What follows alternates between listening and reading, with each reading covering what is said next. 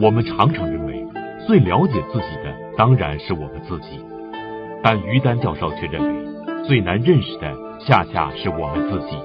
这是为什么呢？庄子里有许多寓言故事告诉我们，由于我们习惯于自以为是，常常把自己的主观愿望强加于客观事物，于是就会出现好心办坏事的现象。而我们又经常会被社会中各种各样的外部评价所影响，而不能真正认知自己的内心，结果被所谓的潮流而左右，在纷繁的大千世界中迷失了自己。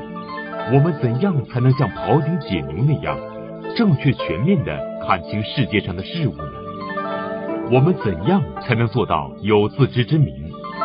又怎样才能不受外部评价的影响？而正确的认知自己呢？请听北京师范大学于丹教授讲《于丹庄子心得》，认识你自己。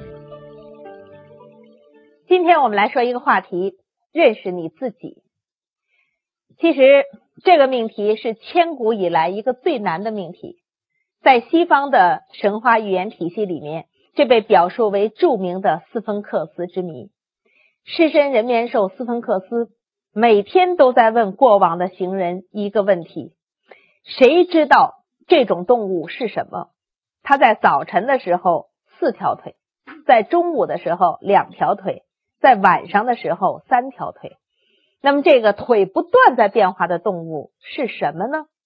过往的人答不上来，就会被狮身人面像吃掉。那么后来年轻的俄狄浦斯在路过的时候，说出了最终的答案。他说：“这个动物就是人。”那么斯芬克斯大叫了一声，就跑到悬崖下跳下去了。这个故事在说明什么呢？说明离我们最近的，往往是最难认知的。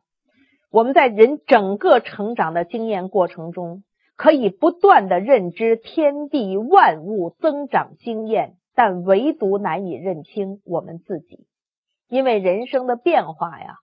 是在不经意之间有太多阶段，比如说早晨，一个孩子当他匍匐着四肢爬行的时候，这是在生命成长之前。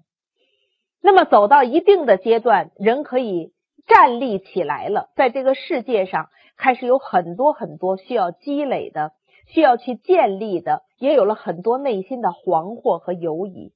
到了晚年的时候。我们所积累的那些财富、生命、情感，一切一切负累于心，苍老了生命，让我们日渐疲惫，就要借助拐杖，又成为了三条腿。这样的一个历程中，哪一个阶段是我们最快乐的呢？哪一个阶段是我们对自己认识最清晰的呢？哪一个阶段我们的心中是了无遗憾而充满了温暖富足之感的呢？在这个过程中。中西文化体系在以不同的话语不断的追问着，在庄子整个这本书中，一幻一真，充满了这样的追问。庄子有时候说自己梦到自己是一只大蝴蝶，但究竟是蝴蝶梦了自己，还是自己转而为蝴蝶，这是说不清楚。庄子。以庄周梦蝶的故事告诉我们，为什么认识自己最难，就是因为站在不同的角度看到的事物就会完全不一样。如果我们仅仅站在自己的角度，以己之心推断所有的事物，就会产生巨大的偏差。这也是使我们难以正确认识自己的第一个障碍。有很多时候。我们人是以自己的标准去推断其他的动物，有很多的规则是我们所不知道的。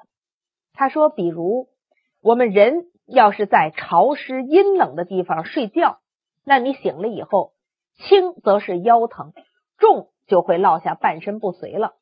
然后他问说：“你觉得泥鳅也是这样吗？泥鳅住在那儿，它就正好；你要让它住人的火炕，那没准就烤成鱼干了，对吧？”庄子甚至说，像骊姬、像毛强，这都是人间的美女。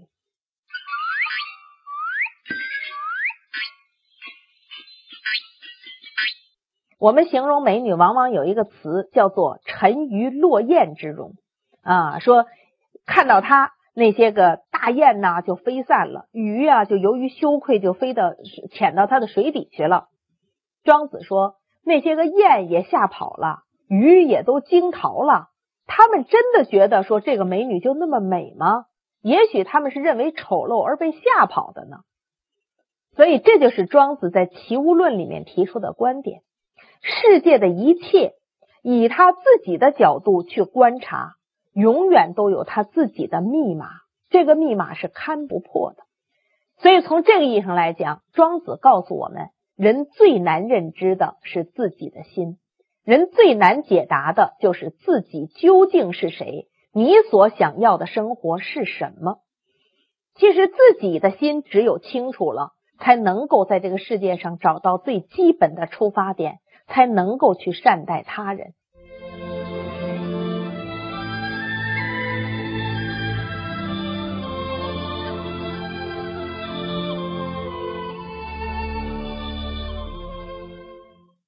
我想，一个不能真正认清自己的人，也不会真正认清他人。有的时候，你的好意有可能会遭遇恶报，因为你在以自己的方式强加于人。庄子讲了不止一个这样的故事，在《至乐篇》里面，他说鲁国呀，国君有一次遇到了一只很大的海鸟，突然之间飞来了，这国君觉得毕恭毕敬啊。这是我国最好听的音乐，好听吗？这些肉都是给你吃的，快吃吧。这是鲁国最好的酒，你喝吧，来干一杯。每天用这样的礼仪在供奉这个海鸟，而这个海鸟呢，目光迷离，神色忧思，不吃一口肉，不喝一口酒，就这样。抑郁寡欢，三天就死了。你为什么不吃呢？我什么都给你是最好的了。这是为什么呢？庄子的总结说，这叫以人养养鸟，而不是以鸟养养鸟，是以人喜欢的那种礼仪在对待它，而不是以他自己的那种心思在对待它。这样的事情在我们的生活里头还少吗？其实不要说对朋友、对他人，就有很多人对自己深爱的孩子，是不是在这样养育着呢？庄子的寓言故事告诉我们，世间的一切事物都应该顺其自然，而不能自以为是的把自己的想法强加于人。有时候我们常常会强调自己的好心，却违背了自然的客观规律，就是因为我们对自己都没有认识清楚。又如何能认清客观的事物呢？其实原来小的时候，这个中国传统养孩子有一种方式，就是打蜡烛包，对吧？说孩子的腿要长得直，生下来就用小被子把这孩子紧紧紧紧的给裹起来，而且怕孩子呢总是在吸手指，怕那个小手上吸起泡来呀，或者咬破呀，就给孩子戴纱布的小手套，打蜡烛包。但是按照今天。最科学的这种抚育科学来讲，孩子的手就是他的第二大脑。如果你包住了他的手，固然他不会抠破自己的脸，他也不会咬破自己的手，但是他的认知神经从一开始就是受局限的。所以现在这个医院里面宁可提倡经常看着孩子，给他剪指甲，也一定不要束缚他。而且这个蜡烛包现在也都散开了。这些从科学上来讲已经可以解决，但是我们想想，有多少家长在孩子一生的成长中给他打了一个精神的蜡烛包，总在以成人世界的标准告诉他：你的腿要想长得直，就必须绑起来；你以后要想出名，要想在社会上建功立业，你从三岁必须弹钢琴，你从四岁必须学美术，你从五岁必须跳芭蕾。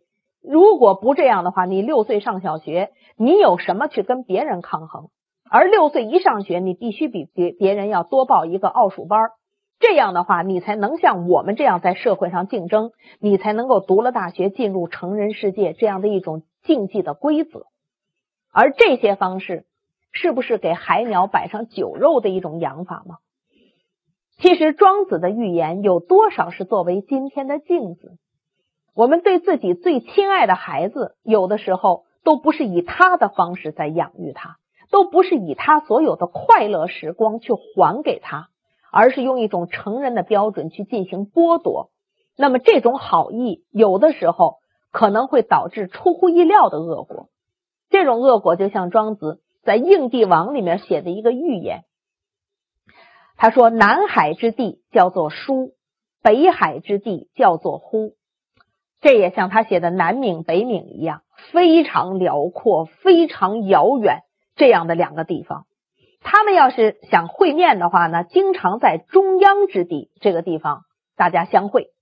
这个中间的这个帝王呢，名字叫浑沌。什么叫浑沌呀？就是长成了一个蒙昧未开的这么一个大肉球。这个浑沌就老迎来送往，好吃好喝的招待着舒跟呼。这个舒与呼就看着这个浑沌呢，他们觉得心里很内疚，觉得他什么人间的至乐都享受不了，所以舒与呼谋报浑沌，两个人为了报恩就在一起谋划，说人呢皆有七窍，有了七窍可以吃，可以喝，可以听，可以看，人间的喜怒悲欢、声色美丽都可以入得眼目。那么说浑沌没有。怎么办？我们给它凿开吧。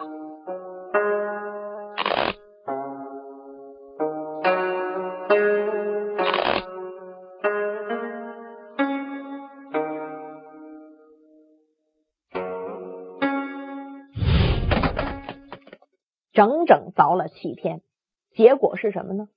是七日七窍成而浑沌死。真正凿开的时候。浑沌就失去了它的本真，它之所以可以活着，就是因为它的浑沌之态，它可以去纵观天地。等你把各窍给它分开的时候，它已经远离了它的生命本体。其实这个预言仅仅是一个预言吗？所谓人的社会化，就是在我们成长的过程中，被社会凿开了我们一窍又一窍。凿到最后呢，我们变成了一个社会标准下的成功人士，但是离我们的赤子之心、浑沌之态又有多远呢？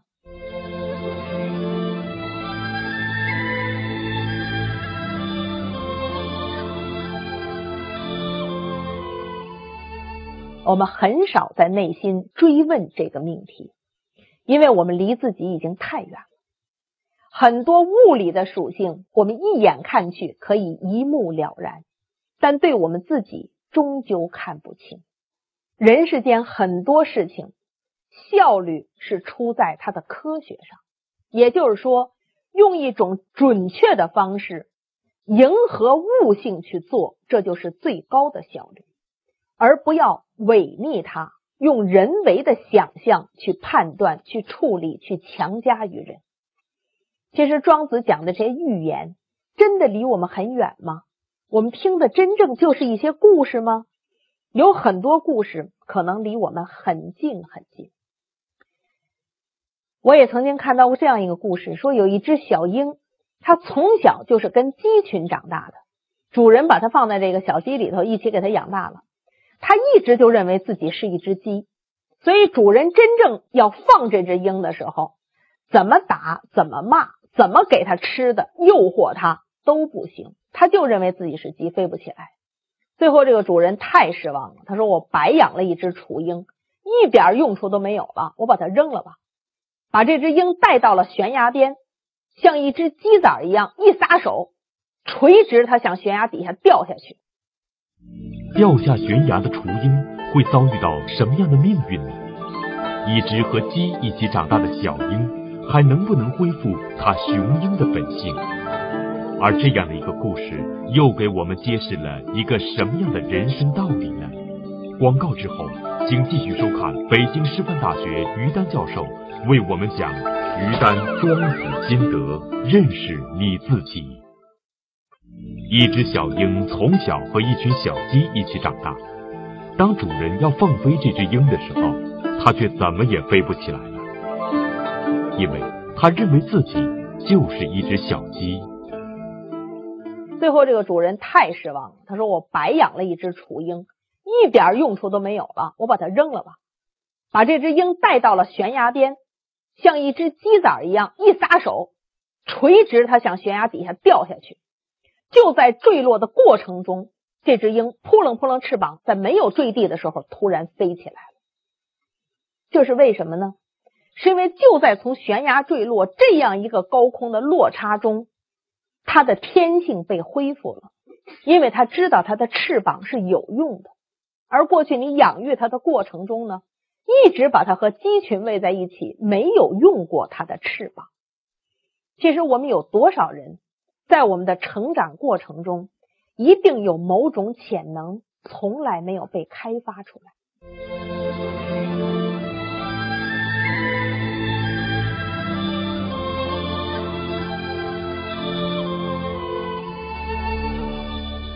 也就是说，你从来没有遇到一个你真正热爱的职业，让你用心去做，而不是用脑子去谋生。你没有在这个职业中获得过被激发的乐趣，你没有享受自己被提升的快乐，所以有一些技能永远的会被遮蔽了。也比如说，这个世界上有一些爱情，如果不遇到他真正所爱的那个人，这个人爱情的力量一生可能是被遮蔽的。尽管他和其他人有家庭、生儿育女，过着寻常人眼中的一生。但是他的生命没有燃烧过，因为他没有遇对那个人。其实我们想一想，每一个人是耶非耶，叠耶庄耶，这一生的大语言，我们曾经多少次错失过自己？这是我们需要不断问自己的一个命题：我们真正找到了被开发的那个机会吗？那么，怎么样去找到那个机会呢？庄子又教给我们一种认识你自己的能力，总结成两个字，叫做“心斋”，是用心的斋戒去真正反攻内省，看看你自己。这个话呢，庄子是假托了孔子的一段话啊，说孔子的学生颜回呀，跟他讲说，我想出去做事。我要去魏国阻止暴虐的国君，他他老师特别不屑一顾，说你别去了。像你去了以后，那么暴虐的一个人，你劝不好他，反而就被他给杀了。颜回他说：“那我总要出去做事啊。”老师说：“你现在呀还太毛躁，你还没看清自己，你出去做什么事都会一事无成的。你先自己啊去斋戒吧。”颜回就问他老师说：“我们家可穷了，我已经常年没有吃到过肉了。”我一直过着这苦日子，这算不算就是斋戒呀？老师就笑了，说这不算斋戒，不是指外在祭祀上的斋戒，而是心的斋戒。那颜回说什么叫心的斋戒？孔子告诉他，你不是听之以耳，而是听之以心，甚至不是听之以心，而是听之以气。用你的气息去进行一切的感受，回归到心里，得到自我的确认，这就是心斋。这段话虽然假托于孔子，但是是出自庄子。那么在庄子的人间世里面，他写的这段话是告诉我们每个人一种认识自己的方式。其实我们每一个人的眼睛有向外和向内观看的两种能力。向外可以去发现一个无比辽阔的世界，向内可以去发现一个无比深邃的内心。可以说，外在的世界有多大，内心的深度就有多深，这个是完全成正比的。可惜我们这一生一直用于外在的发现，而从来看不见自己的心到底是什么愿望。在很多时候。是由于我们的成长过程中有太多太多被人安排好的事情，比如说从小的读书、长大的职业、以后的家庭，有太多事情由于被安排好，所以没有自己的追逐，没有尝试，甚至没有挫折，所以就无法真正确认内心的愿望。有这样一个故事，说有一个叫做鱼王的人，这个人在捕鱼上技能太强了，他在方圆几千里内被称为是一个鱼王，甚至是鱼神。他自己有三个儿子，这三个儿子从小跟从他出海，但是这三个孩子捕鱼的技能在一般人之下，更不用说比上他的父亲。所以他父亲特别沮丧，说：“为什么三个孩子一个都不如我呢？”后来有一位哲人去点拨他，他问这个渔王：“他说你这三个孩子开始从事捕鱼是什么时候？”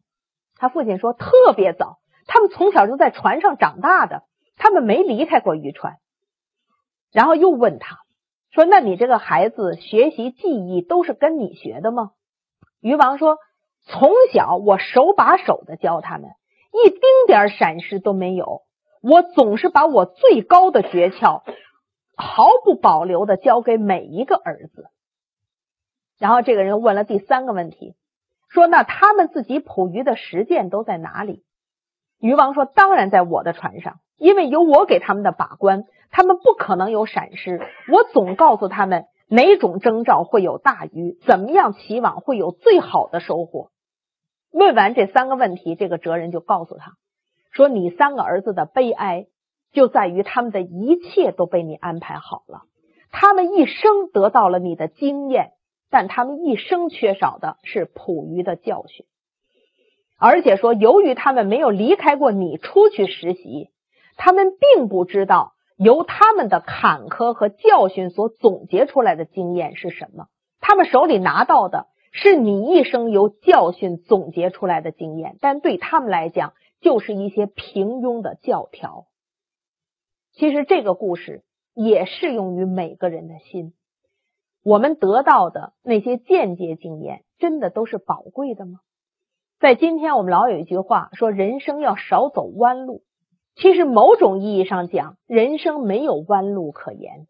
如果你不走过那一段，怎么能抵达到现在？如果不站在现在，你怎么回过头去说那是弯路呢？其实每一条路都是你必须要用自己的脚步去丈量的，而在这个过程中，让我们发现自己，并且得到了确认。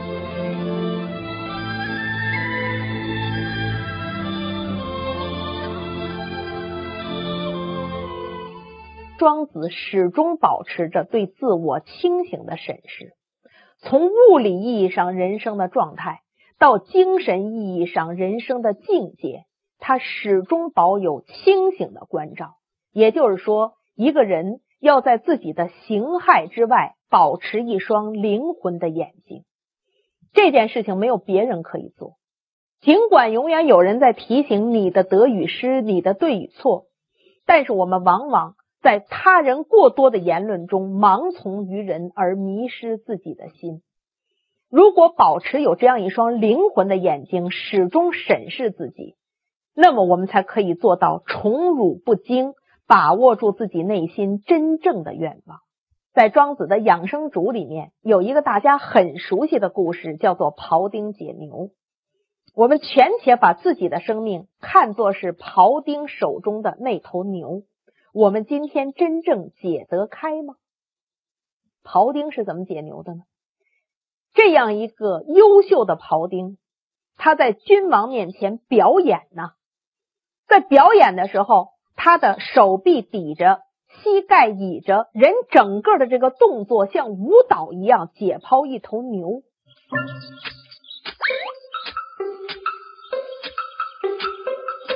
整个这个过程中，觉得他下刀的姿势，他的节奏合乎古代的很多乐章，既合桑林之舞，又合经手之乐，这简直就是一场表演，就是一个行为艺术。而且他拿着那个刀呢，是能够叮当响着，完全合着这个乐章的节拍，表现的非常从容漂亮。那头牛稀里哗啦解开了以后。如一滩泥尾地，骨骼清晰，牛肉全都踢下去了。那么看的人必然大惊，说：“你为什么可以做到这样呢？”庖丁的解释，他说：“我所为在乎道，而近乎技也。他说，如果人能够有一个更高明的眼睛，我能够从这个道上去推导，而不仅仅依凭技巧的话，三年之后我就不见全牛了。在我的眼中，就是它的骨骼了，是透过厚厚的牛皮和牛毛，我能够看到骨骼肌理的走向。这个时候，我就可以用刀子准确的进入它骨骼的缝隙，而不再去硬碰。这样的话，我就获得了一种效率，我就可以让它在我游刃有余的过程中如泥伟地。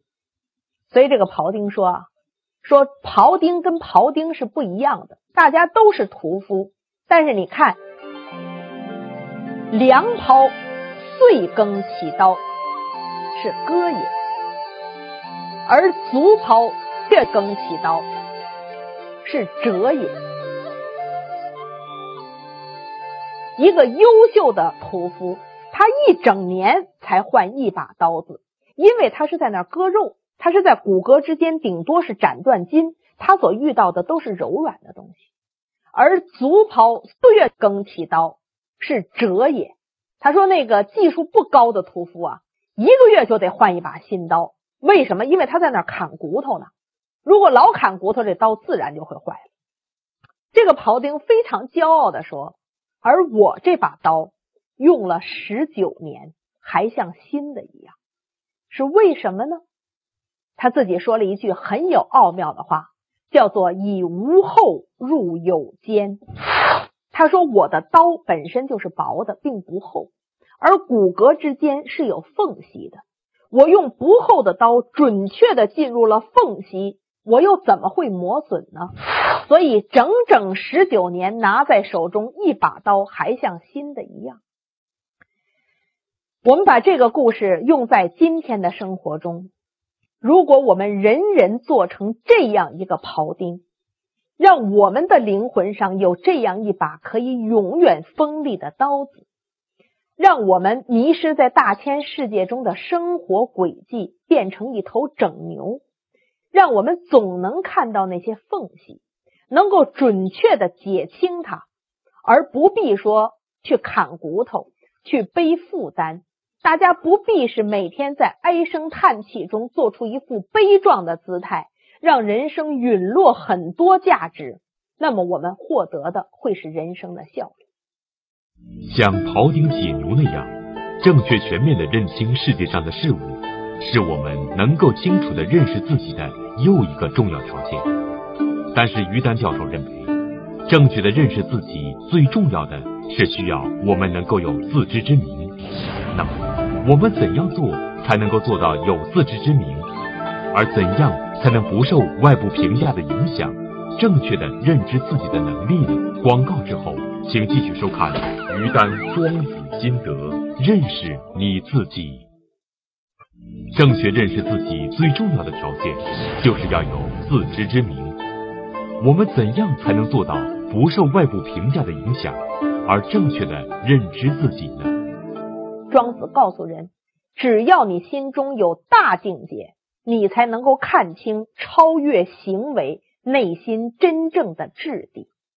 也就是说，真正内心里面的这种大道啊、大言呐、大人呐、大廉呐、大勇啊，一切一切都是内敛于心而不张扬的。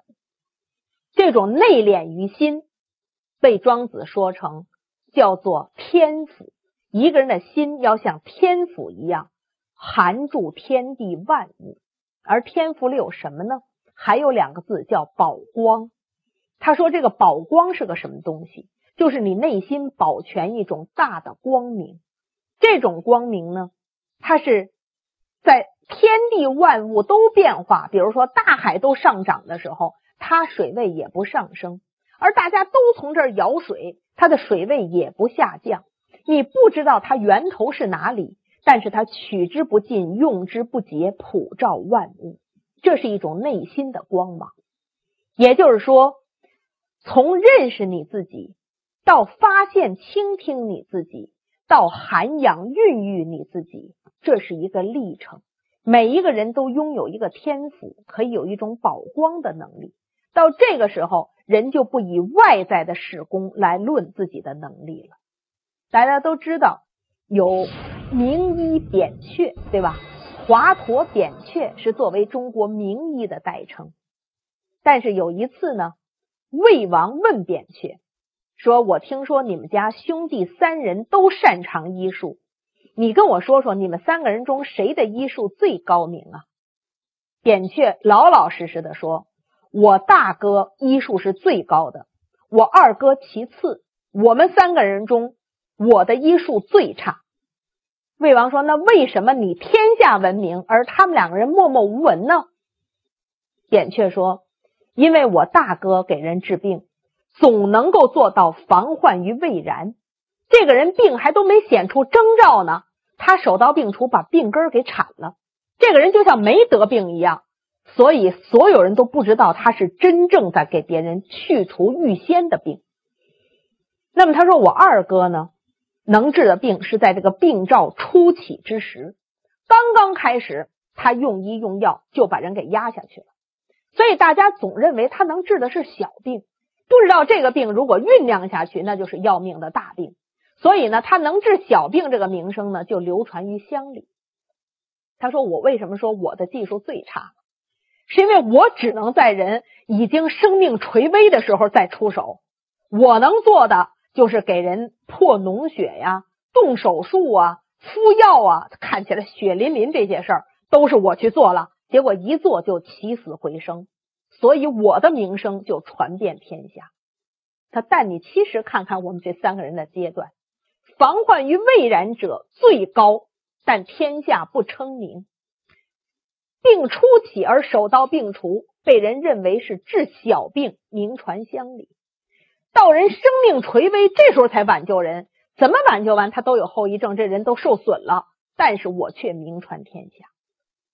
这个道理告诉我们什么呢？就是世俗的评判标准未必真的能评价一个人的质量。我们对于自己的评估，只有内心能做出准确的回答。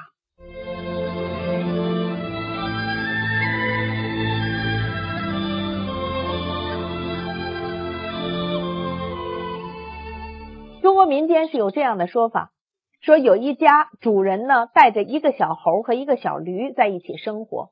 这个小猴呢就很机灵，他就总在这个房上啊跳来跳去。这个主人就见了人就夸说：“我的小猴太聪明了。”后来这小驴呢，看他老受表扬，自己也很费劲。有一天，终于踩着柴垛艰难的上了屋顶，结果一上屋顶就把主人的瓦给踩破了，结果被主人给拖下来暴打了一顿。这个小驴一直就想，我终于做了小猴的事情，为什么他要受表扬，而我要挨打呢？就是为什么呢？其实这样的境遇发生在很多很多人的身上，就是我们过分的仿效了他人的行为，我们刻意强调了社会通行的标准，所谓的时尚，所谓的流行，是有一种潮流的趋势。让我们迷失自己的心，而趋同于统一的标准，这样的事情比比皆是。庄子一直在提醒我们，怎么样可以不流于俗呢？首先认清你内心的愿望，你真正在以你自己生命的方式善待你自己吗？在今天，可以说，在一个媒介充分发达的时代里。流行的标准是很可怕的，流行是一种势力，这就像是每一个人都受会受广告的干扰，去决定自己购物的方向。流行是一种洗脑，流行可以告诉你它未必是好的，但是你必须要从众。我们往往有一个概念的混同，认为流行就是时尚，但其实时尚呢，有的时候是少数人的一种趣味。而流行有时候就像流感一样，它只标志着一种数量，并不代表着一种品质上的高级。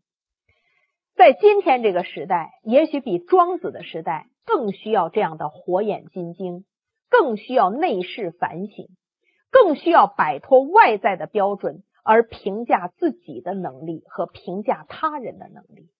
只有确立了这一切，以自己的清明理性，再去善待他人、善待朋友、善待子女，才能够做到不强加而真正的尊重。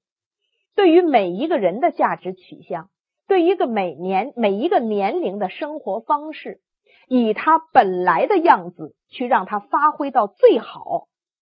只有回答了自己是谁。第二个问题才能回答自己最想要的是什么，第三个问题才能回答如何以自己的方式去尊敬他人，去协调社会。我想，在整个庄子一个又一个环环相生的寓言中，如果我们综观起来，站在当下，会解读其中的奥秘，我们都会有一双灵魂的眼睛，都会有一把庖丁的利刃。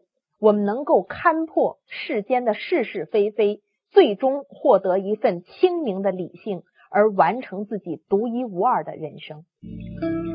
庄子认为，人的本性是无羁无伴的，但由于太多的物质利益，使我们迷失了人的本性，才会被功名利禄所累，丧失了快乐的人生。我们如何才能保持本性，获得快乐的人生呢？请听北京师范大学于丹教授讲《于丹庄子心得：本性与悟性》。